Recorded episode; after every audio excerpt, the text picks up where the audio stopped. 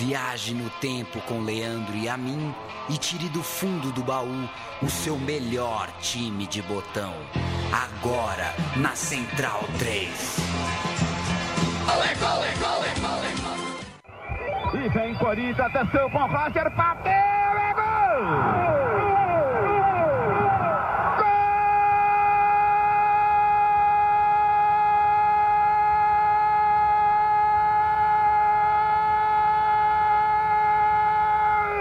Corinthians!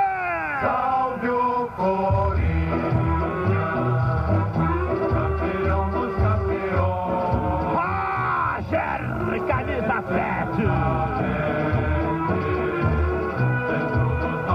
Ele dominou e bateu cruzado da lateral de área. A bola fez a curva, passou pelo goleiro Fábio.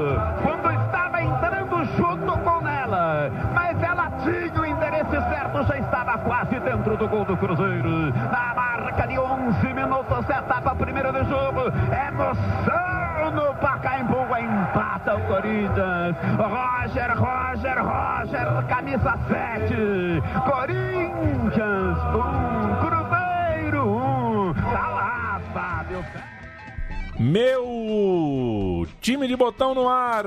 Olá, amigo e amiga. Central 3, meu time de botão. Eu sou o Leandro a minha morada Paulo Júnior. A gente acabou de ouvir José Silvério narrando pela Rádio Bandeirantes o primeiro gol de Corinthians 4, Cruzeiro 3 pelo Campeonato Brasileiro de 2005. Por quê, Paulo Júnior? Primeiro gol do Corinthians, o gol do Eu empate. falei de quem? Eu Você falou de- primeiro gol. É o Ah, primeiro tá. gol de um dos lados. Tem razão, Ah, do Corinthians. que tinha dado o gol do Cruzeiro. que virou aquele jogo para 4 a 3 Tudo bem, Leandro e a mim? Olá para quem acompanha meu time de botão para celebrar um dos grandes jogos daquele campeonato. A gente vai falar do Campeonato Brasileiro de 2005, obviamente vai falar muito de máfia do apito, relembrar os jogos é, anulados, os jogos refeitos, num campeonato tumultuado, num campeonato é, de credibilidade muito arranhada, mas que teve um nível técnico muito bom, por isso que eu resolvi abrir com o gol do Roger, o empate do Corinthians no Pacaembu, nesse bom Corinthians e Cruzeiro. Só registrar, antes de você começar daí, eu postei é, nas tribunas sociais que a gente falaria desse campeonato, perguntando para as pessoas lembranças e muita gente participou. O Luiz Felipe Cebola é, disse que o mais triste para ele foi ter que apagar a atuação monstruosa do Giovani na Vila Belmiro, na vitória do Santos sobre o Corinthians, é, no jogo da Vitória Santista, jogo esse que foi anulado. É, quem mais participou? Ah, o Bruno é, lembrou do Figueirense e Juventude, que o Edilson Pereira de Carvalho não conseguiu melar em razão da grande atuação do Edmundo, que fez o Figueirense vencer o jogo, ainda que o juiz tivesse condicionado a ajudar o Juventude. O Matheus Otávio lembra desse Cruzeiro e Corinthians, esse Corinthians e Cruzeiro que a gente acabou de ouvir um pedaço. O Thiago Morcegão lembrou aqui o bico na bola que o Giovani deu é, no jogo refeito é, entre Santos e Corinthians, o Glauber Maia, o Diego Vieira. ah, muita gente participou. O Patrick Ferreira disse que na época jogava bola, ainda era criança, e quando a torcida ia gritar juiz ladrão, gritava Edilson. É, muita gente lembrou aqui coisas do Brasileirão de 2005. Nosso amigo Rodrigo Blini, o Antônio Júnior, nosso amigo Pedro Moss lembrou aqui de uma, de uma história muito pessoal, muito particular do Corinthians tomando a liderança é, naquele Brasileirão de 2005. Agradeço aos colegas, aos amigos e a gente segue tocando meu time de botão. O Campeonato Brasileiro vivia o início da consolidação do modelo de pontos corridos, o que prometia um calendário um pouco mais organizado aos seus participantes, com times eh, já virando o ano, sabendo o que esperar do campeonato seguinte, quantos jogos e tudo mais. eh, não tinha mais eh, a coisa dos dois turnos, né, que não era normal no futebol brasileiro antes dos pontos corridos. E depois do domínio do Cruzeiro em 2003, o título que o Alex carregou ah, o Cruzeiro no colo. Dezembro de 2004 reservou uma boa briga pelo título entre o Santos, cujo que, que, acabou campeão, e o Atlético Paranaense, o Atlético Paranaense do Washington, coração valente, e o Santos uma parte dessa reta final sem Robinho, porque teve a mãe sequestrada. O troféu voltou para a Vila Belmiro de Vanderlei Luxemburgo no comando daquela equipe. Era um bom momento técnico do futebol brasileiro. Ronaldinho Gaúcho deitando o cabelo lá na Europa, o Kaká se consolidando, o Adriano mostrando que o ataque do Brasil podia ter mais que o Ronaldo. A Copa América 2004, com aquela incrível vitória da seleção brasileira sobre a Argentina. E no cenário local, é, o Grêmio estava rebaixado e dessa vez não tinha. Né, iam diminuindo as dúvidas em relação à virada de mesa, né? Palmeiras e Botafogo já tinham jogado a Série B, era a vez do Grêmio e as pessoas começavam a se acostumar com uma ideia de que o Campeonato Brasileiro podia ser mais sério, né? Caiu, vai ter que jogar a segunda.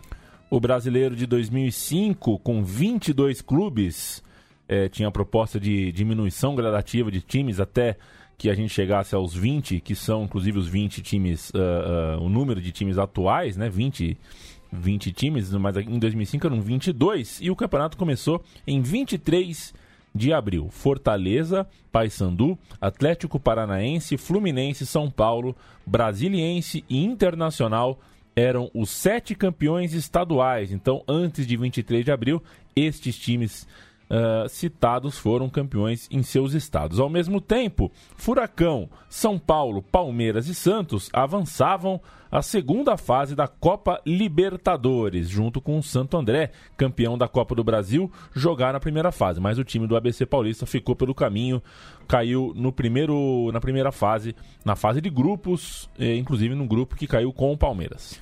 A matéria da Folha de São Paulo, no final de semana de abertura do brasileiro, destaca uma tendência que segue parecida hoje em dia. Só seis técnicos dos 22 estavam há mais de 100 dias no cargo. Por exemplo, o Vasco estreava com Dário Lourenço três dias depois de assumir.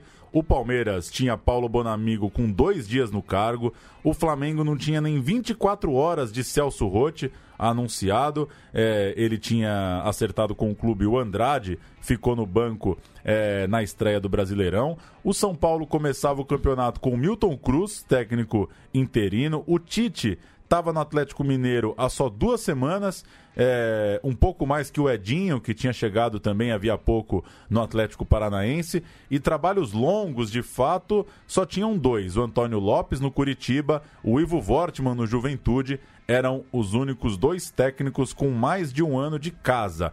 A matéria destacou também que no brasileiro anterior só dois treinadores resistiram aos mais de 40 jogos, ou seja, Assunto que, que segue mais ou menos parecido. O Brasileirão começava com praticamente todos os principais times trocando de técnico.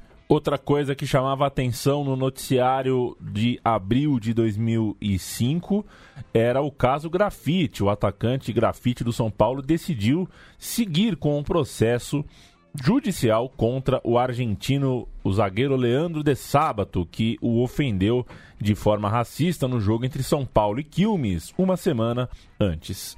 É, eu não lembro quanto foi esse jogo, mas o jogo ficou marcado por isso, né? Após isso. a partida ali. É, até o, o sábado foi tirado pela polícia. Tirado né? O delegado Nico, né? Que aparece com a beleza em, em casos midiáticos. Depois o grafite civil. nem foi até as últimas na justiça, é. né? Esse era um Exato. momento em que ele estava. Esse assunto estavam perguntando pro grafite muito, né? Ó, vai seguir, uhum. vai até o final, né? Enfim, primeira rodada do Campeonato Brasileiro, Paulo Júnior, quais foram os principais destaques? Atlético Mineiro 4 a 1 para cima do Figueirense no Mineirão. Vamos lembrar o time do Galo, Darley, Rafael Tesser, André Luiz, Adriano e Rubens Cardoso, Prieto, Ataliba, Rodrigo Fabre, Walker, Euler e Fábio Júnior, o técnico Tite. E no domingo, segundo dia de Brasileirão, foi a vez do Santos de Alexandre Galo mostrar força, fazer também 4 a 1 diante do Paysandu, num jogo em que mandou no Anacleto Campanella. O Santos tinha Enal, Paulo César, Leonardo, Ávalos e Léo. Zé Elias, Bóvio, Fabinho, Ricardinho, Robinho e David. Bom time do Santos, é, recém-campeão brasileiro. A gente vai ouvir os gols da goleada Santista, goleada no primeiro domingo de Brasileirão. Voz do Milton Leite, recém-chegado na Sport TV. A bola vai voltar ali para o sistema defensivo, vai começar tudo ali atrás. O Paysandu olha um toque errado. Gol do Santos! David! Na saída errada, o Ronaldo foi dar um bico na bola e chutou a bola em cima do David. Tá autorizado o Robinho, com paradinha e tudo. A batida! Gol do Santos! Robinho cobrando o pé da seleção brasileira. Olha o toque do Rob. Olha o Renal, matou no peito. Ele é cheio. Robinho tá pedindo aqui na entrada da área. Ajeitou para a chegada do Ricardinho. Bom toque. Léo vai pro fundo, sai o cruzamento na área, mergulhou. Gol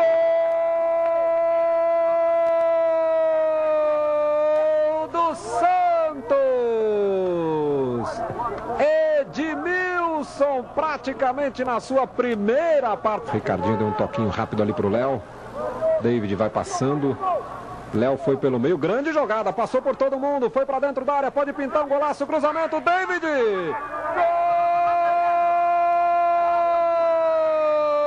Gol do Santos! Ao término da segunda rodada, Santos, Botafogo e Fluminense eram os únicos com 6 pontos, 100% de aproveitamento, duas vitórias.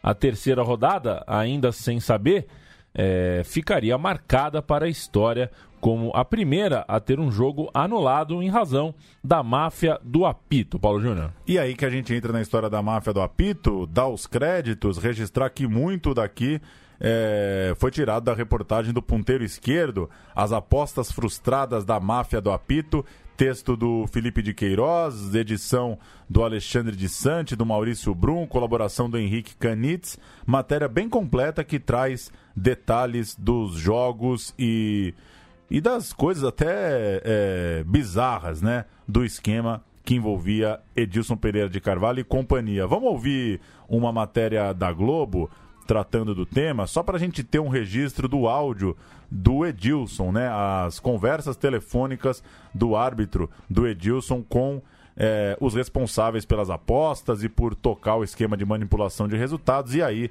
a gente lembra, a gente conta a história para quem talvez não se lembre. Vamos ouvir o Edilson. Com o emblema da FIFA no peito, Edilson apitava jogos dos maiores clubes do país. Gravações telefônicas mostraram que ele agia de acordo com o interesse de um grupo de apostadores. Por 10 mil reais, combinava os resultados com o empresário Najib Fayad, conhecido como Gibão. Não faço de interesse. Se você quiser, pode jogar até os seus carros que você tem. Que amanhã eu saio de escolta de Figueirense lá. Gibão fazia aposta. Amanhã eu saio de escolta lá do Figueirense, Leandro Amin. Pode apostar até o teu carro. Com uh, esse título. É, a máfia do apito, né, no a, caso, a né? máfia do apito.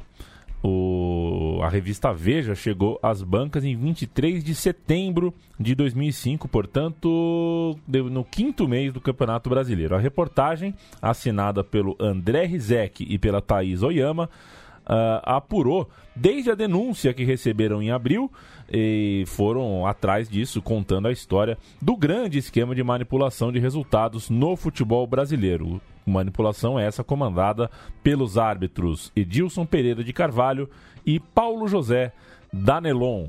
A história começou ainda no Campeonato Paulista. O primeiro jogo em que o Danelon atuou é, sob o esquema foi um Santos e Guarani em fevereiro. Esse é considerado o primeiro jogo do, do esquema que, que acabaria na máfia do apito do Brasileirão. O Bandeira deu impedimento num gol do Santista Basílio nesse jogo. E o Danelon, que levaria 10 mil reais em caso de vitória Santista, é, no esquema do Najib Fayad, né, como citou aí a- o áudio que a gente ouviu, ele foi na do assistente, anulou o gol, não deu o gol impedido do Basílio. Mas pouco depois, o Serginho, jogador do Guarani, fez uma falta no Rossini, meia do Santos, levou o segundo amarelo e foi expulso. Ainda no primeiro tempo, Danelon deu uma ajudinha, expulsou um jogador do Bugre antes do intervalo, só deu Santos, mas o gol não saiu. o jogo terminou 0 a 0 e o grupo do Gibão, o Najib Fayad, o Gibão, o apostador, perdeu 100 mil reais. Ou seja, a quadrilha estreava com prejuízo. É... Até para roubar eram ruins, Leandro e a mim. Foi num Santos e Guarani para roubar para o Santos no Paulistão e não conseguiu. Deu 0 a 0 e o grupo tomou prejuízo. A dupla, no entanto, seguiu atuando e chegamos no Campeonato Brasileiro. Terceira rodada, 8 de maio. Edilson escalado para apitar Vasco e Botafogo num domingo, inclusive de Dia das Mães, o jogo em São Januário. A partida acabou decidida num pênalti que o árbitro marcou sobre Rafael Marques, cobrado e convertido pelo Alex Alves. Meses depois, o Edilson admitiu que não deveria ter marcado o pênalti e que, pelo resultado, recebeu dinheiro para ajudar a vitória botafoguense. Mais tarde, quando do estouro do escândalo, esse seria o primeiro jogo anulado. Ao todo, foram 11 partidas de maio julho e agosto, além do vigente setembro, remarcadas e jogadas novamente no mês de outubro. Em nove delas, a pontuação do jogo mudou. O curioso é que nem sempre o árbitro ladrão da vez conseguiu roubar, conseguiu fazer o time que ele precisava ajudar é, conseguiu fazer desse time o vencedor. No segundo desses jogos, um Ponte Preta e São Paulo em Campinas, o Edilson estava acertado pela vitória São Paulina. É, mas aí o Paulo Autuori poupou titulares para Libertadores, foi a campo só com Rogério Ceni do time principal, goleiro, capitão, titularíssimo do time, e que azar é, do Edilson. O Rogério falhou no gol da Ponte Preta, saiu errado, trombou com a zaga, deixou o gol aberto e depois errou um pênalti. Saiu um pênalti no segundo tempo, o Rogério foi bater, o Lauro defendeu, ou seja, as coisas. O Edilson não só foi corrupto, como deu azar ainda né? nos jogos em que pegou para armar. Outra história famosa acontece no jogo Juventude e Caxias.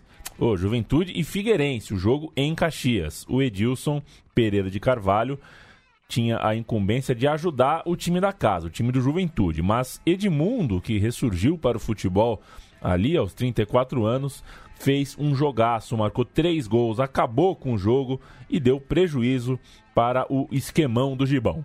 Na sequência, o Edilson tinha que ajudar o Corinthians a vencer o Santos na Vila Belmiro. É um, essa é uma tarefa mais difícil, mas novamente não deu. O Giovani acabou com o jogo, Peixe fez 4 a 2 e a essa altura a quadrilha da máfia do apito já tinha quase meio milhão, né? 400 mil reais é, é, de apostas indo pelo ralo por causa de jogadores como Giovanni, Edmundo e até Rogério Ceni. A gente vai ouvir o Edilson falando sobre o caso e aí depois você já pode colar o próximo áudio, Leandro, só para a gente ter a voz do Gibão. É, mais áudios aí de para ter a voz do Edilson, ter a voz do Gibão e já já a gente entra de fato no campo de bola para detalhar os jogos. Vamos ouvir. Na verdade, eu só errei por um motivo. Aceitei o suborno de, de, de, de, algumas partidas por 10, em troco de 10 mil reais. Só foi isso. Não sou nada mais, não apanhei na rua, não sou traficante, não sou pombas nenhuma. Simplesmente errei como cidadão. Não deveria errar, mas errei. E infelizmente não dá para voltar atrás. Se desse, que beleza que seria para nós ser humanos, né? Eu tive participação em dois jogos do Campeonato Paulista.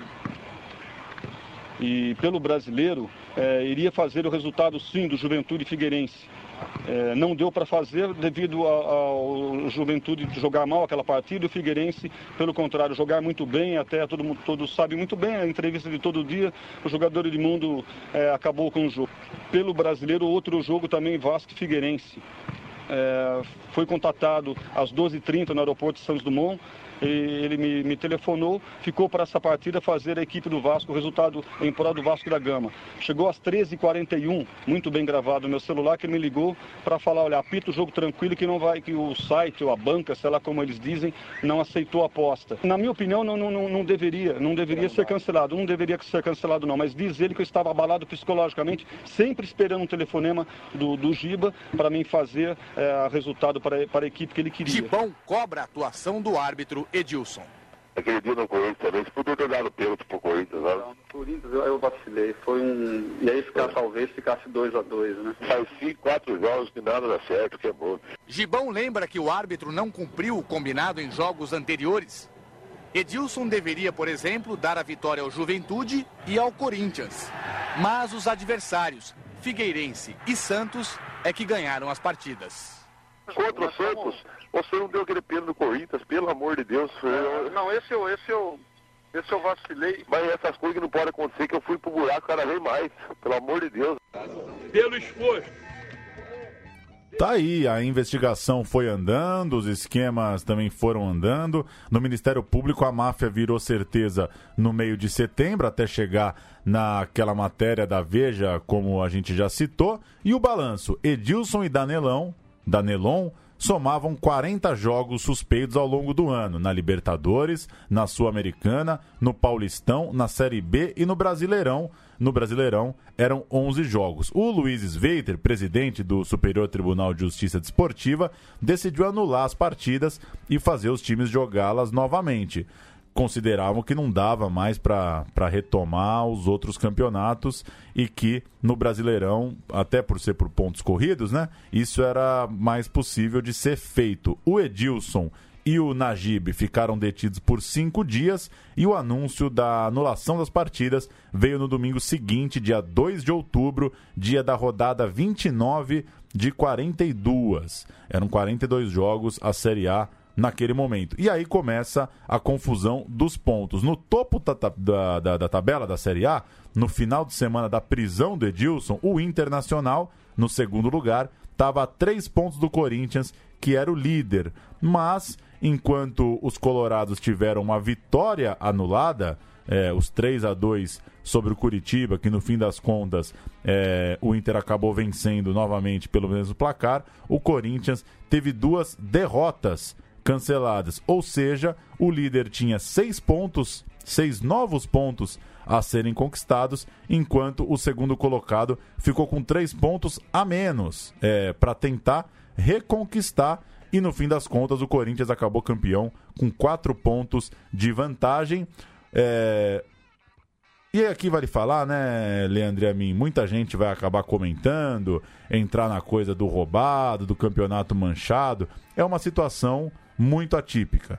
O, aqui, esse texto que eu acabei de ler não quer dizer que o Corinthians foi beneficiado pela, pela anulação dos jogos. Na frieza, né, na frieza da classificação, quem teve jogo para fazer e que tinha perdido esses jogos teve chance de recuperar pontos.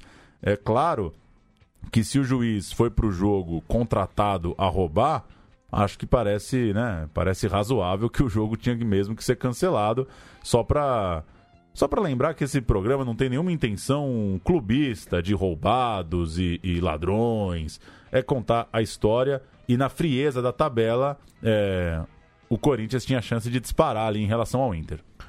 Exato, na frieza da tabela e também na frieza do regulamento, né? O regulamento, eu não sei se, se ele foi a partir do ano seguinte redigido de forma diferente, mas no de 2005 ele ele se protegia demais de casos como esse, né? Porque ele previa a anulação apenas em casos de corrupção é, é, provadas e de maneira cabal ali, né? Que não é o caso de todos os jogos que voltaram. Mas aí você confronta aquela história, né? Se entre a justiça e, e a lei, né? Se a lei não está em acordo com a justiça, você opta por qual, né? Por qual caminho, né? E a essa altura dos fatos, como é que você vai acreditar no Edilson também? Exato. Como é que então... você vai acreditar no cara falando que não, esse jogo aí eu não fiz nada? Pois é, então você tem uma, é uma situação bastante delicada. O regulamento, na letra fria, depunha contra a volta do, de todos os jogos, mas uh, as pessoas que cuidam do futebol brasileiro acho que tiveram a. Uh, é bem compreensível que eles tenham ignorado esse, esse trecho do regulamento e mandado voltar os 11, os 11 jogos. Vamos de áudio, Paulo Júnior? Vamos ouvir o Sveiter anunciando a, a, anulação dos 11 jogos, matéria do Regis Husen na Rede Globo, e a gente segue para as partidas. Na balança do Superior Tribunal de Justiça Desportiva, uma medida. cautelar preventiva. Defiro eliminar, anulando as 11 partidas arbitradas pelo senhor Edilson Pereira de Carvalho na Série A do Campeonato Brasileiro de 2005 e determino sejam elas realizadas novamente. Vamos aos jogos então, o Sveiter, já que você mandou que eles reaconteçam. Vamos lá. O primeiro deles, 12 de outubro de 2005, quarta-feira de feriado nacional. É dia, a gente chama de Dia das Crianças, mas é dia de Nossa Senhora. Senhora né? É um feriado com um jogo da seleção brasileira ao vivo na TV depois da novela Um Brasil e Venezuela, Venezuela trincando. O time do Parreira de 2005 já estava classificado para a Copa e ia a campo naquela noite com Dida, Cafu, Lúcio, Juan e Roberto Carlos, Emerson e Zé Roberto, Kaká, Ronaldinho, Adriano e Ronaldo. Todos eles estavam na Copa do Mundo é, oito meses depois. Era o quadrado mágico, inclusive pela primeira vez em ação, começando uma partida, criando o tal do encantamento que até hoje é decantado de maneira bizarra. Bizarra, curi... Mas nesse dia jogaram bola, é, hein? Nesse dia jogaram bola. E vejam vocês, nesse mesmo dia começava uh, a volta dos jogos. O primeiro dele às 16 horas, Paulo Júnior. Primeiro vamos ouvir o Galvão, né? Vamos ouvir os gols de Brasil e Venezuela. Vamos ouvir dois passes do Ronaldinho para os dois primeiros gols, é, de Adriano e de Ronaldo, e depois um gol do Roberto Carlos de falta. Ronaldo já partiu, lançamento não veio, Kaká pediu calma. Tocou para Ronaldinho Gaúcho, carregou para o meio, Kaká apareceu, botou para Adriano, dominou, perna esquerda, bateu! Gol!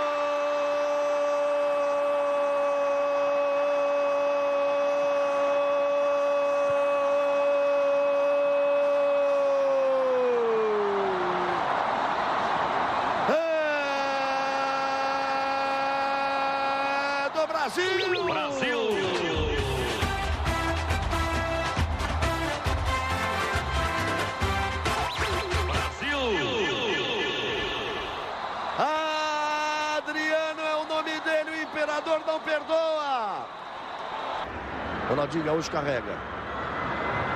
Os centroavantes se metem. Adriano, Ronaldo do lado. Tocou para Ronaldo. Limpou a perna esquerda. Vai Ronaldo. Vai Ronaldo. Gol!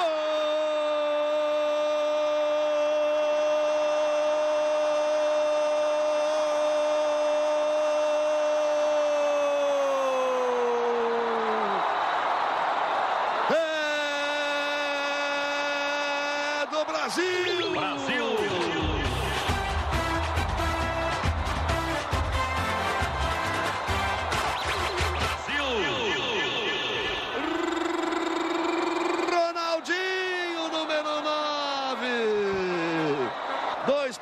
Zero para a Venezuela. Autoriza o árbitro. Partiu Roberto Carlos. Perna esquerda.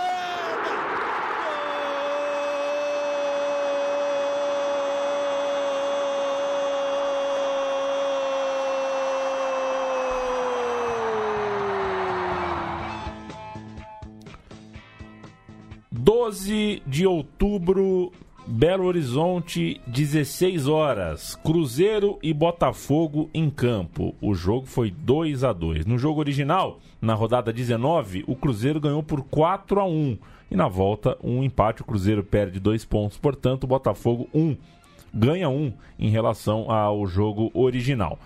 O Botafogo em boa fase, estava em quarto colocado sob o, sob o comando do Pericles Chamusca.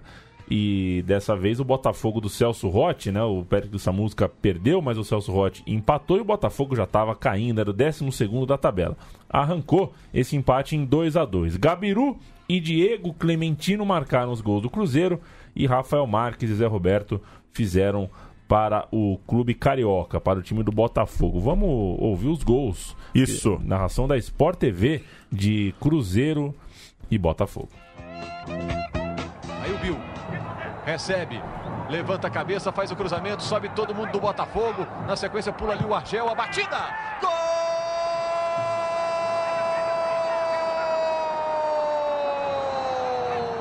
do Botafogo! Zé Roberto, número 10. Aí o Alexandro protege a bola, toca na frente com o Adriano, Diego, Adriano tá valendo, bateu! Gol!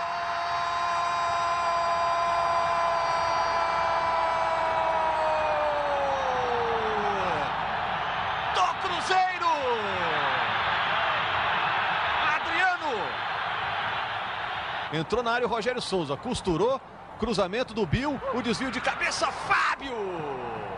Incrível a defesa do Fábio na cabeçada do Caio. Alex. Olha aí o Alex Alves tocando na área. Zé Roberto limpou, bateu de novo na rede pelo lado de fora. Marabá no lugar de Diogo. E o Diogo vai chegando. Aí o Diego bateu no canto. Gol!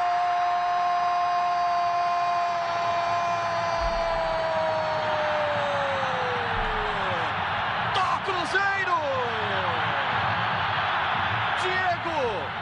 A bola voltou ali para a entrada da área. Alex Alves pro Caio, pro Alex Alves, tenta pegar na bola, Caio no canto, essa bola saiu. A bola vai chegando até o Rafael Marques, ele pega de perna direita,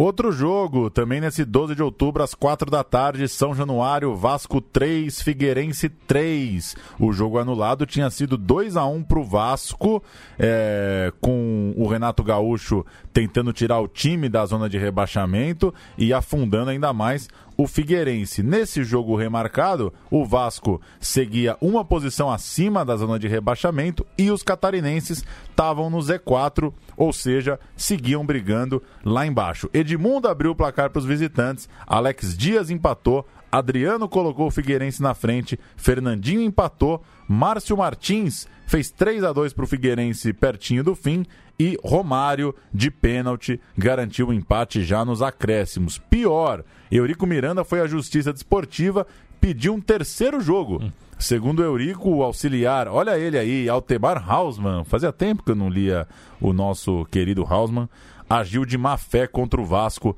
é o que disse Eurico Miranda. Abre aspas para Eurico. Se anulou um jogo porque teve algum tipo de coisa, tem que anular esse também. E aí, né, Leandro a mim? Teve um gol mal anulado do Romário, que não estava impedido, a bola saiu no gol do Figueirense. O juiz, veja só, era Carlos Eugênio Simon. E longe de mim defender o Eurico Miranda. Mas se você anula um jogo porque roubou, o jogo volta e você tem dois, dois. gols. é, é, é, muito ruim, né? É, o caos estava colocado, né? Não tinha, o campeonato estava sem credibilidade alguma, né? Nenhuma, nenhuma. E o Eurico Miranda sempre foi um grande é, melador de possibilidades é, no futebol brasileiro, né? Não estou falando desse caso específico, mas tudo que era possibilidade de congraçamento de times, tudo que era possibilidade de, de acordos, de união, de. Ele sempre melou, ele sempre tentou. Ele, ele, é o famoso. O, o quanto pior, melhor para ele, a impressão que dá às vezes. Falando em pior, esse time do Vasco que eu tô lendo aqui. Você vai cantar o Vasco? De longe, é, assim, nem de perto é um dos melhores que eu já vi. Volpato, Wagner Diniz, bom, Fábio Braz, mal, Diego e Anderson Duó. Mal, mal. Igor, Robson, Robson Luiz, fraco, Moraes, fraco, Abedi, bom, Alex Dias, bom e Romário. Espetacular. Entraram Fernandinho, Rodrigo Beckham e Bruno Meneghel. Você lembrava que já tinham entrado no mesmo dia Rodrigo Beckham e Bruno Meneghel? O Figueirense, Gustavo Ramon, Paulo Sérgio, Bruno Ribeiro, Bebeto Muniz, Vinícius Ferreira, Marquinhos Paraná, Michel Bastos, Rodrigo Souto e Alexandre Alessandro Cambalhota e Edmundo entraram Márcio Martins, Fernando Moreira e Adriano. Também às quatro da tarde, no Alfredo Jacone, volta o jogo Juventude Fluminense. Abel Braga, que quando era segundo colocado do campeonato, treinando o Fluminense, tinha perdido para o Juventude, dessa vez pegou os pontos para ele. Dessa vez o Fluminense ganhou o jogo e ganhou bem. O jogo foi 4 a 3 para o Fluminense, um jogo com bastante gols, um jogo que contou com a volta do Marcão, o volante que a torcida do Fluminense adora, volante que tinha passado pelo futebol do Catar. Enilson fez 2 a 0, o Flu empatou com dois gols do Adriano Magrão. O Lauro fez 3 a 2 para o Juventude, ainda joga no Juventude o Lauro, né? E o Flu virou com Lene aos 44 e Petkovic aos 47 do segundo tempo. Que eu não ia falar nada, mas o jogo anulado tinha sido 6 e 10. Aí uhum. tem a neblina. Tem a neblina. O jogo no inverno. Quando volta o jogo faz às quatro da tarde, já em outubro, você favorece o, Fluminense. É Sem muito mais fácil visitar Caxias às 4 de outubro que às 6 e 10 de julho. Mas, brincadeiras à parte, o Flu ganhou os pontos, o Juventude se deu mal com essa virada no finalzinho e a gente vai chegar na grande loucura desse outubro de 2005. Grandes jogos, grandes conquistas. A cereja do bolo.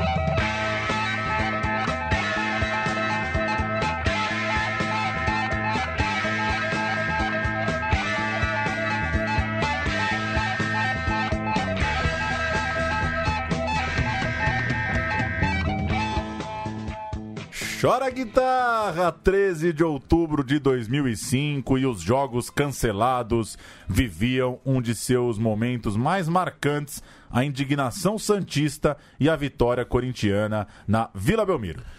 No jogo original entre Santos e Corinthians, 4 a 2 para o Santos, que jogou muito bem. O Edilson Pereira de Carvalho apitou essa partida e tinha que beneficiar o visitante, o Corinthians. Essa é a loucura, né?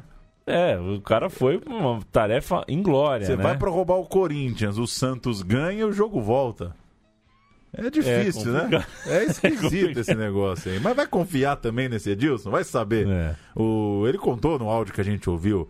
Tinha jogo 4 horas que 3 e 40 os caras estavam ligando pra ele, ó, não rouba mais pra aquele É. lá não, mudou, é difícil.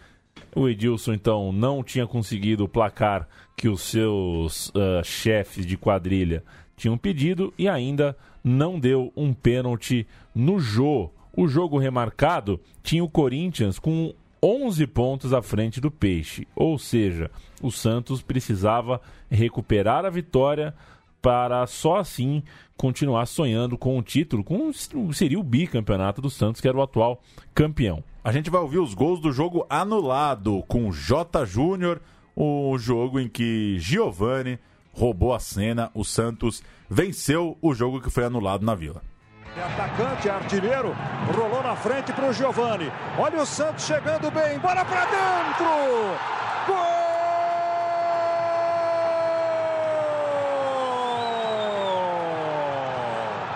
Giovani! 22 segundos de jogo na Vila! 1 a 0!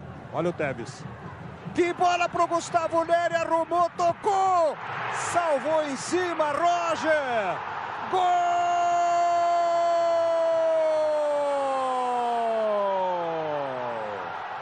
Roger para o Corinthians, 31 do primeiro tempo. Olha o Giovani, olha o Giovani chegando, tocou para trás, Ricardinho! Gol!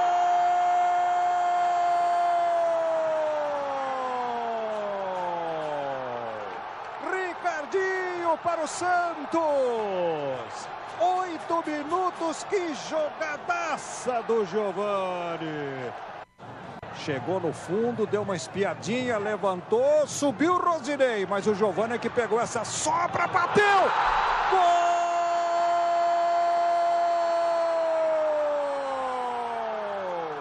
Golaço, golaço, golaço, Giovani!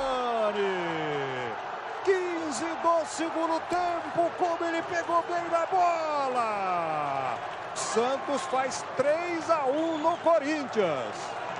Roger. Boa bola, boa bola pro Jô. Dominou, limpou, tocou para dentro, Teve, chegou Rosinei.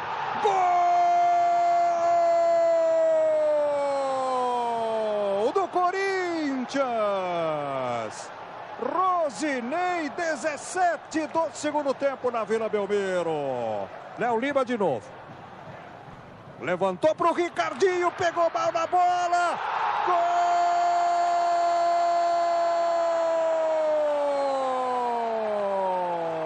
Gol do Santos.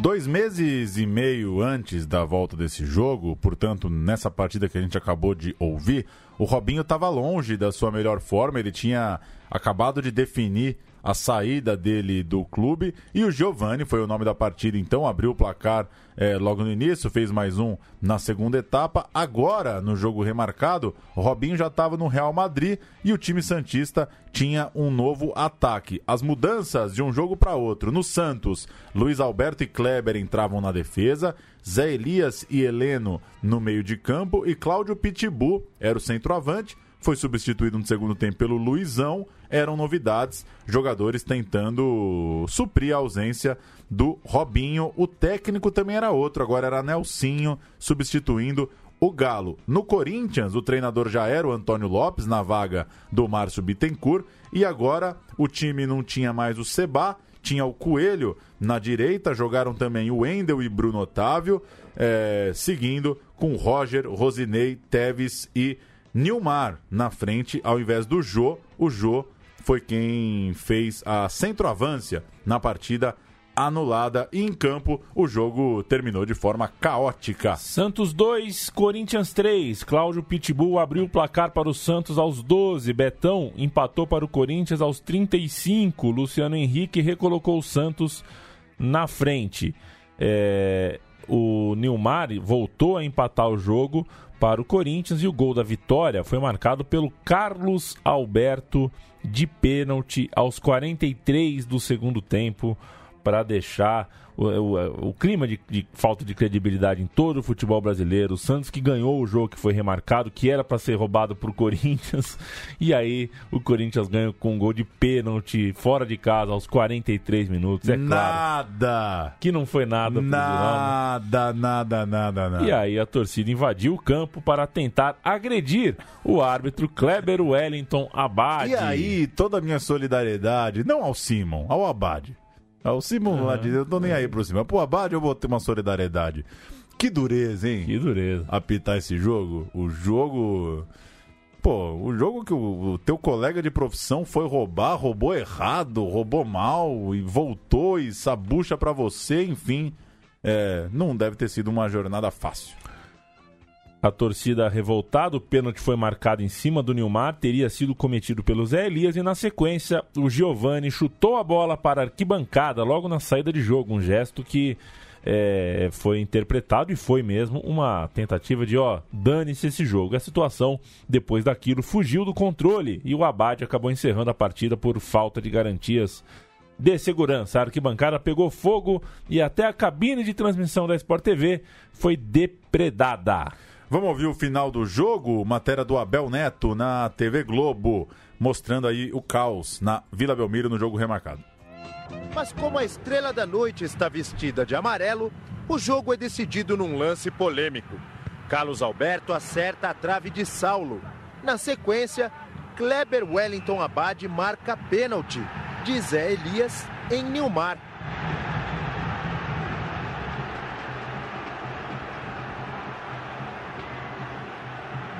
Eu fui deslocado mesmo, eu senti o jogador me deslocando e não foi tão pênalti como o outro que a torcida viu.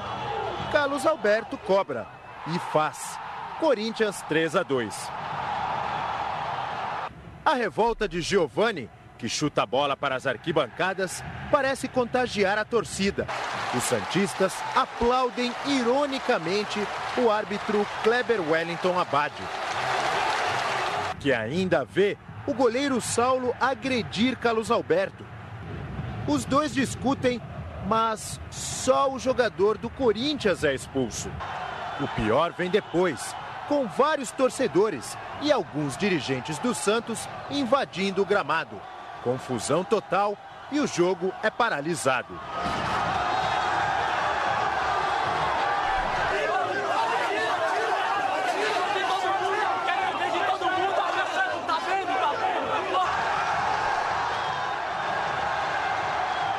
Olha, eu joguei aqui quatro anos e nunca vi a torcida ter esse tipo de comportamento. Para continuar, tem que dar a garantia da integridade física dos atletas que estão em campo. Infelizmente, no momento, parece que não é possível. Nós vamos fazer de tudo para nunca mais jogar na Vila Belmiro, porque não tem cabimento fazer jogo na Vila Belmiro um clássico. A confusão continua e Kleber Wellington Abad decide terminar a partida. Fazer o jogo de novo. A culpa é essa. A torcida, infelizmente, ela é passional, né? E ela não, aceita, ela não aceita esse tipo de coisa. Então, o culpado disso daí não é, não é o juiz que deu o pênalti que não foi. O culpado é que remarcou o jogo.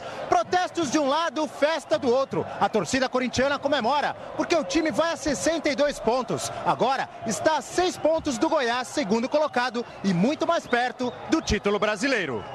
Imagens de um Santos e Corinthians que vai entrar para a história. Infelizmente assim, de forma lamentável. Campeão, o campeonato tava um caos, Leandro e a mim. No dia seguinte, olha essa, Edilson Pereira de Carvalho criticou a arbitragem do Simon no Figueirense e Vasco. Abre aspas pro Edilson. A atuação dele foi pior que a minha na partida anulada. Ou seja, o árbitro ladrão disse que no jogo valendo tinha sido pior do que quando ele foi para roubar uma bagunça o campeonato dias de causa ali, de credibilidade nenhuma, né? E, e como assim o Edilson Pereira tá dando entrevista ainda sobre o campeonato que ele causou, né? Nada confortável também a vida dos árbitros que tiveram que apitar os jogos remarcados.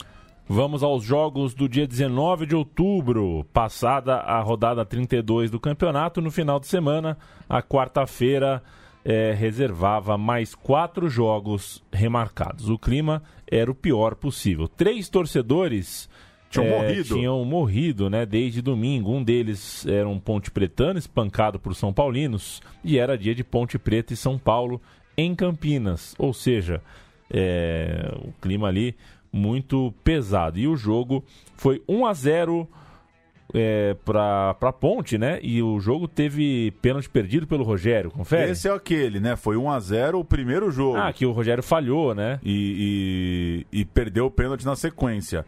A volta, o jogo é, refeito, acabaria 2 a 0 para Ponte no Moisés Lucarelli. Começar por esse então, ó, 9,50 no Moisés Lucarelli, desse 19 de outubro, Ponte 2, São Paulo 0. Mais de 100 dias depois, a Ponte Preta venceu de novo, dessa vez já sobre o time que era campeão da Libertadores da América. O São Paulo foi completo no primeiro jogo, não tinha Fabão, Júnior, Mineiro, Danilo, não tinha o time de cima, mas não adiantou nada. A Ponte Preta de que tinha Estevão Soares e agora tinha Vadão, contou com gols de Isaías e Elson, que nem jogaram a partida anulada. Com clima de violência, foram só cerca de 3.500 pessoas ao Moisés Lucarelli. A diretoria da Ponte Preta chegou a colocar 18 mil ingressos, depois distribuiu só 12 mil e muita gente que pegou a entrada gratuita acabou não indo ao estádio por medo da violência. E foram outros dois jogos às 8h30 e um jogo também às 9h50. Passar por eles rapidinho. São Januário, 8h30. Vasco 1, Botafogo 0. O Vasco na zona de rebaixamento, devolveu o placar de 1 a 0 que tinha sofrido no jogo original, aquele lá da terceira rodada, aquele primeiro jogo anulado, o gol foi do Romário aos 5. E em Caxias, no Alfredo Jacone, em Caxias do Sul, Juventude 2, Figueirense 2, aquele jogo que o Edmundo destruiu e não deixou o Edilson roubar para o Juventude. Dessa vez foi 2 a 2 O animal até marcou de pênalti, mas o Figueirense vencia por 2 a 0 e deixou o empate. É, deixou a vitória escapar, deixou o jogo terminar empatado, gol de Tuxo nos acréscimos. E o quarto jogo do dia, às 9h50, mesmo horário do Ponte Preta e São Paulo que falei há pouco, Paysandu 4, Cruzeiro 1. Cruzeiro fez um campeonato de meio de tabela, perdeu mesmo os pontos da vitória sobre o Papão ao levar uma goleada no jogo remarcado. Rafael Moura fez dois, Rob Gol fez mais dois. O time de Belém superou a equipe de Levir Culpe. Vamos ouvir então é, os gols desse Paysandu e Cruzeiro na programação da Band News e depois os gols de Ponte e São Paulo com Odinei Ribeiro na Sport TV. O Paysandu continua invencível no comando do técnico Carlos Alberto Torres. A terceira vitória seguida veio na repetição do jogo contra o Cruzeiro, que o time paraense havia perdido. Em Belém, Paysandu e Cruzeiro, o time de Minas saiu na frente com gol de Diego. Mas os donos da casa se recuperaram no segundo tempo. Rafael Moura empatou. Robson, o Robigol, fez dois e agora é o artilheiro isolado do Brasileirão com 21 gols. Rafael Moura fechou a goleada, 4 a 1. O Paysandu saiu da zona de rebaixamento. Condição legal pro Zé Carlos, tocou pro Isaías fazer. É gol!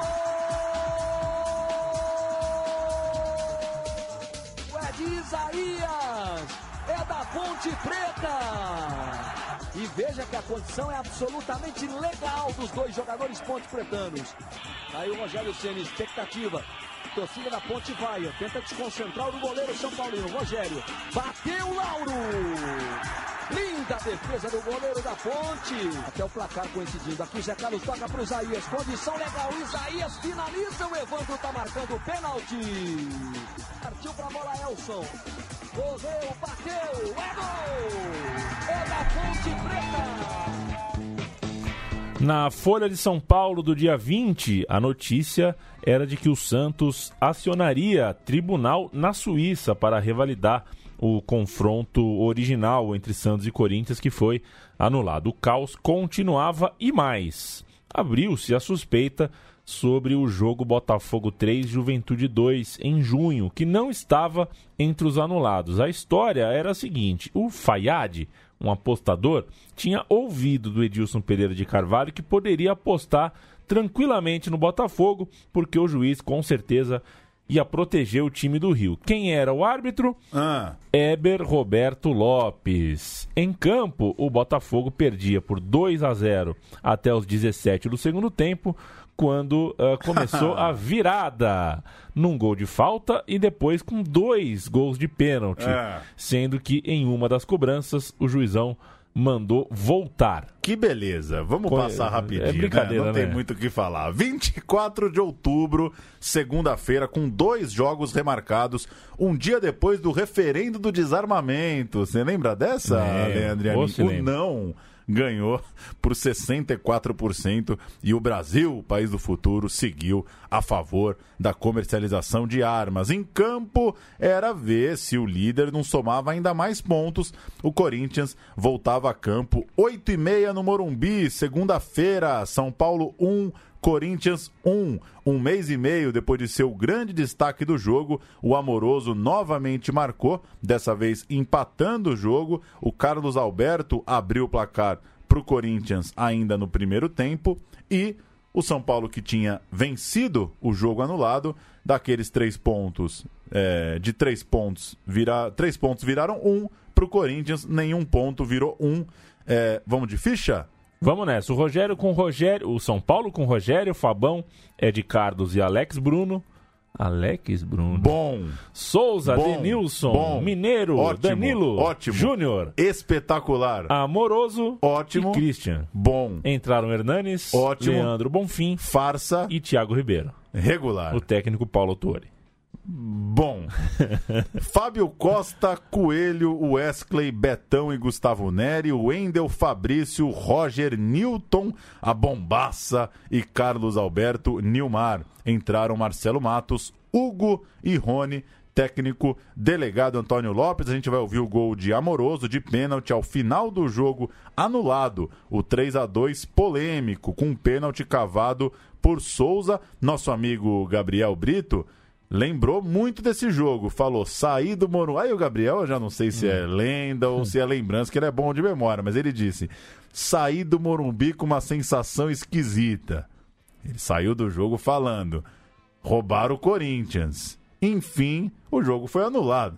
Não, não adianta mais achar alguma coisa, que esse jogo É. já não valeu mais nada. 3 a 2 para o São Paulo, o jogo anulado, gol de Amoroso de pênalti, narra J. Júnior. Souza vai chegando, hein? Vai chegando, caiu ele marcou pênalti. Amoroso na bola, correu, bateu, gol!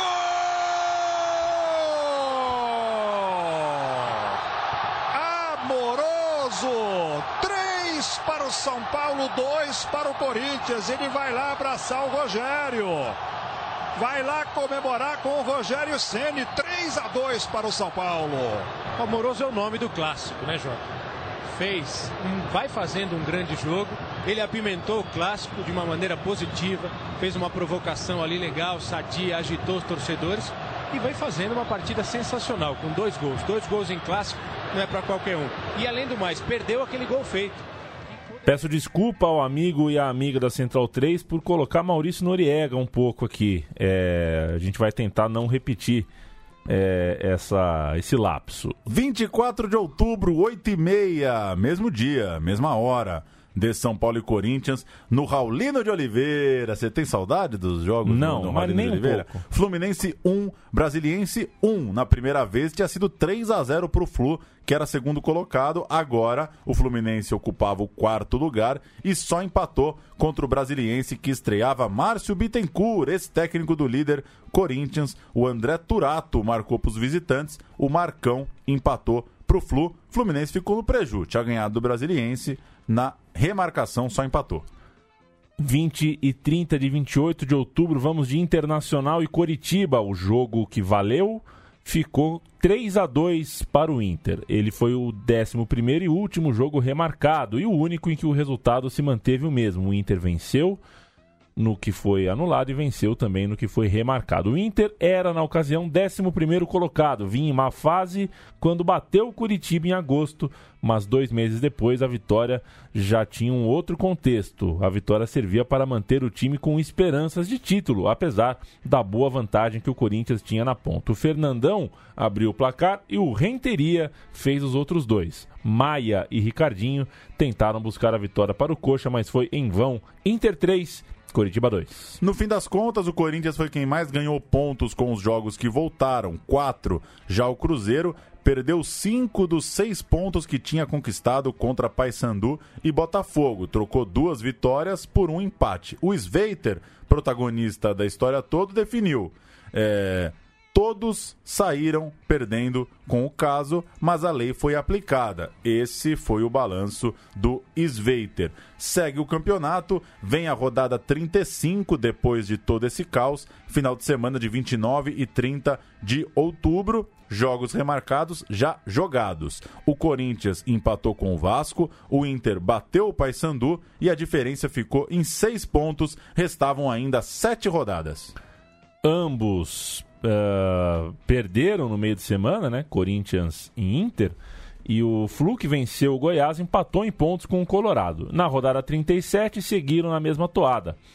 Corinthians 7-4, Inter e Flu 68. Foi o domingo, inclusive, do famoso 7x1. Corinthians 7, Santos 1 no Pacaembu. E a essa altura, o Santos já caía para o oitavo lugar um jogo que era tinha, né, como foi recente o jogo remarcado na Vila Belmiro, esse jogo tinha ainda um, um, apelo ainda maior e foi 7 a 1. Rodada 38 e os dois primeiros ganharam com o Corinthians batendo Curitiba fora de casa e o Inter metendo 4 a 0 no Santos no ABC.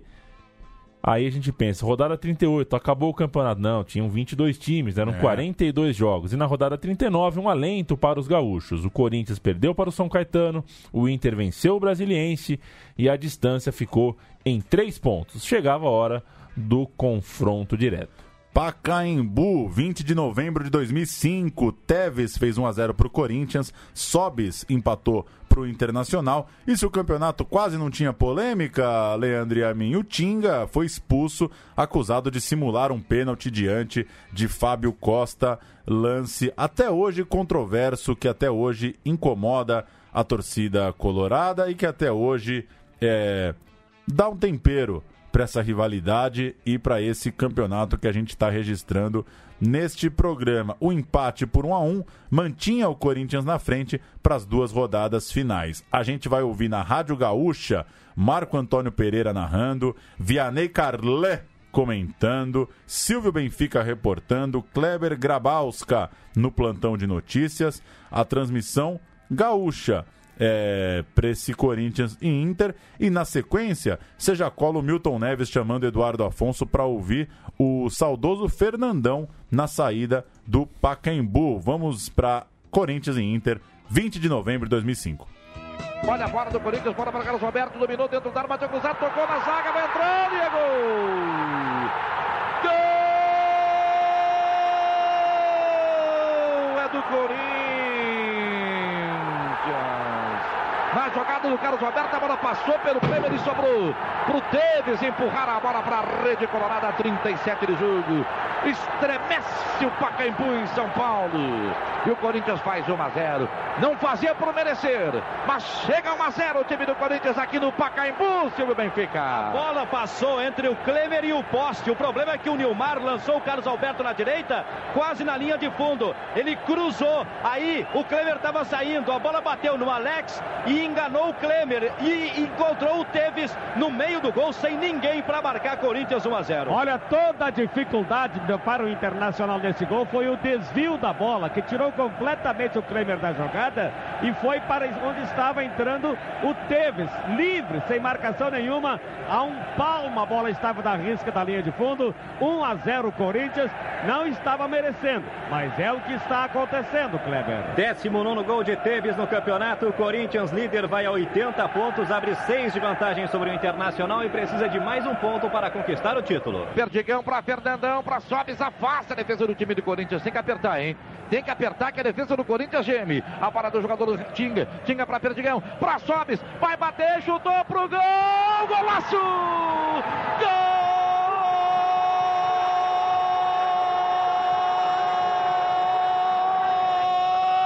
Do Internacional, Rafael Sobes.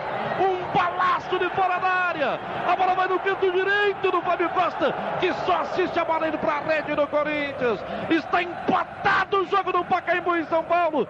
Sobes, um golaço, um balaço. Está empatado o jogo. Começa outra partida a partir desse empate. E o Inter está na briga. Não está morto o Campeleia, diz a faixa lá na torcida do Internacional. E o Inter continua vivo no jogo. Continua vivo no campeonato. Sobes, Sobes, o matador colorado empata o jogo. Três minutos do segundo tempo. Um proveito. No meio do inferno. Vai lá, meu cara Eduardo Afonso. Deixa eu ver por aqui. O Fernandão. Acabei sentindo a parte posterior. Fernandão, o Paulo Paixão disse que nada está perdido ainda. Tem dois jogos e o Inter pode ser campeão. Não, tem dois jogos ainda. São só três pontos de diferença. E a gente vai atrás do título.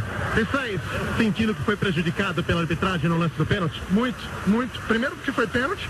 E segundo que, mesmo se ele não desse pênalti, ele poderia ter expulsado o Tinga. Você acha que é um erro à parte ou o Corinthians tem sido beneficiado num todo no campeonato?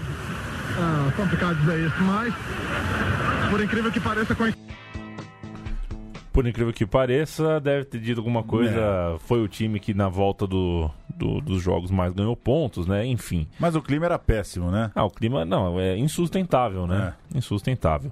Veio a rodada 41 e ao mesmo tempo que o Inter vencia o Palmeiras, o Corinthians ganhava da Ponte, deixando assim a rodada final com os dois times vivos e o Corinthians três pontos na frente com cinco gols de saldo, quase campeão. O Inter tinha que golear o- no seu jogo e secar, torcer contra o Corinthians. A gente tem esse Inter e Palmeiras. O Kleber Machado está anunciando os rebaixados do Brasileirão e de repente sai o gol do Inter que mantém o Inter vivo para a rodada final. Vamos ver. Atlético Mineiro 3, Paysandu 2, acabou. O Atlético vai a 61 pontos, o Paysandu com 41 está infelizmente rebaixado.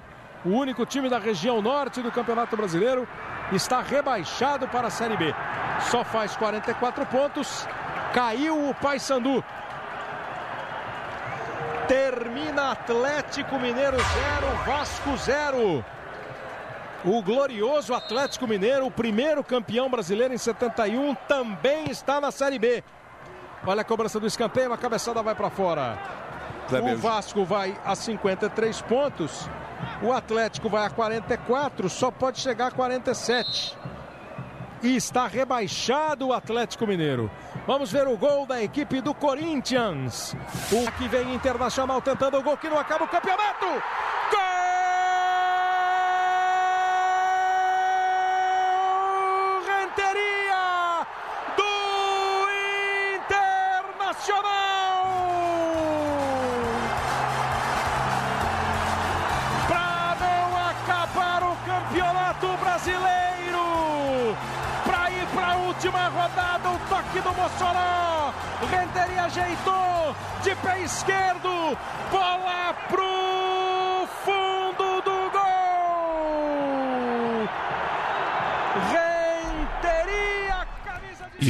Domingo final. Esse gol, o time do Inter Murici pega o time inteiro pela mão, leva É. pra arquibancada, faz toda uma, uma graça ali, mas chegamos na última rodada, Paulo Júnior. E ambos perderam. E mesmo assim, ambos gritaram o é campeão. O Corinthians levou 3 a 2 do Goiás no Serra Dourada. O Inter tomou 1 a 0 do Coritiba no Couto Pereira. Mas uma liminar na madrugada de sábado para domingo, concedida pela Justiça Gaúcha, indicava que a CBF não podia entregar o troféu caso a diferença entre os times fosse de quatro pontos, exatamente o que o Corinthians conquistou é, em campo nos jogos remarcados. Por isso, o gol de Romerito aos 39 minutos do segundo tempo, que fez o Goiás ganhar o jogo por 3 a 2 causou um efeito colateral que foi o seguinte: a diretoria do Corinthians guardou as faixas de campeão é, não, não comemorou oficialmente, no fim comemorou, mas tentou não comemorar institucionalmente o título, já que a liminar né, não liberava a confirmação do campeão em caso, né, caso a diferença de pontos fosse essa dos jogos remarcados. Uma bagunça. A gente vai ouvir o final do jogo na TV Globo com Galvão, Casagrande. Esse final de jogo esquisito no Serra Dourada. Só porque terminou o outro jogo. É, até porque acabou agora também isso aqui. Termina o jogo, termina o Campeonato Brasileiro de 2005. Rigorosamente na área esportiva, no que é, no que rege a determinação da Confederação Brasileira de Futebol. A, tor a torcida do Corinthians comemora e o Corinthians é campeão brasileiro de 2005. Comemoram os jogadores, apesar da vitória do Goiás por 3 a 2. 3 para o Goiás, 2 para o Corinthians, 1 para o Curitiba, 0 para o Internacional. Comemora o quarto título brasileiro, campeão de 2005. O Corinthians rigorosamente dentro da parte esportiva e dos pontos. Mas a torcida queria um pouco mais. A torcida fazia muito mais festa aos 35 minutos do segundo tempo do que faz agora. Agora o torcedor começa a acordar para a realidade e os jogadores do Corinthians vão para a volta olímpica e agora sim os torcedores, ainda de forma meio tímida, começam a esboçar o grito de campeão. Agora que vai a torcida. Ainda assim, o time do Corinthians apareceu com uma camisa da, da Nike, a fornecedora, e os dizeres campeão brasileiro de 2005. O André Sanches, então vice de futebol, disse que não sabia quem tinha feito essa camisa.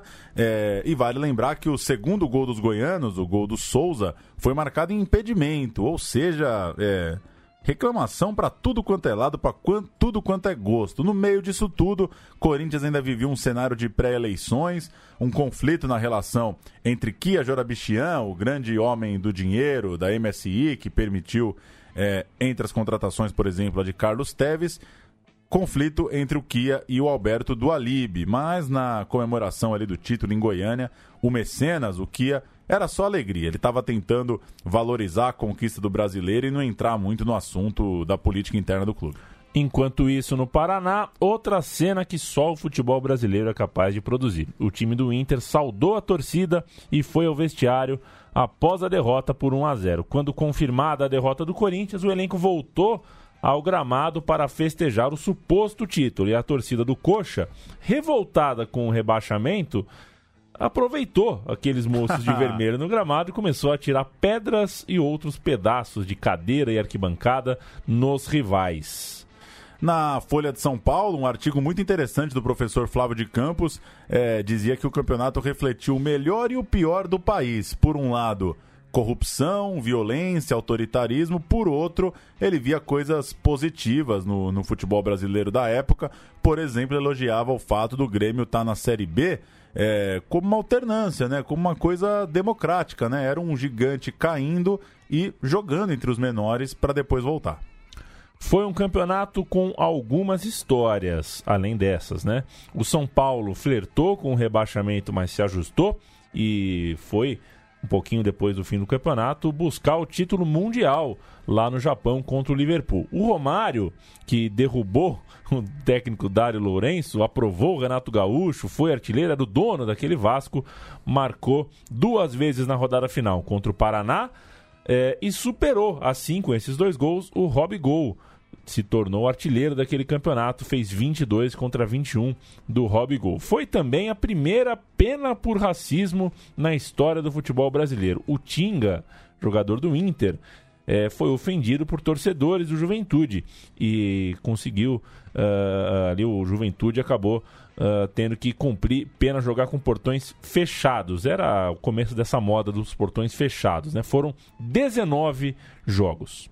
Campeonato teve 3,13 gols por jogo, uma ótima média. O Datafolha também verificou que a média de finalizações cresceu, a de dribles também cresceu, o número de faltas caiu, ou seja, o balanço era que apesar do caos, né, de, de máfia do apito, de jogo que vai e volta, tecnicamente o Brasil tinha vivido um bom campeonato brasileiro e registrar, claro, a violência. Chamou demais a atenção. No domingo final, um torcedor do Fortaleza foi morto a tiros no Rio de Janeiro aumentando para cinco o número de assassinatos durante o campeonato. E nesse mesmo domingo final, uma nota curiosa: no domingo de Corinthians campeão, Luxemburgo foi demitido do comando do Real Madrid, venceu o Getafe por 1 a 0, era o jogo 45 dele no clube e Apesar da vitória, a diretoria decidiu que o trabalho não estava sendo muito bom e que o Lucha ia embora.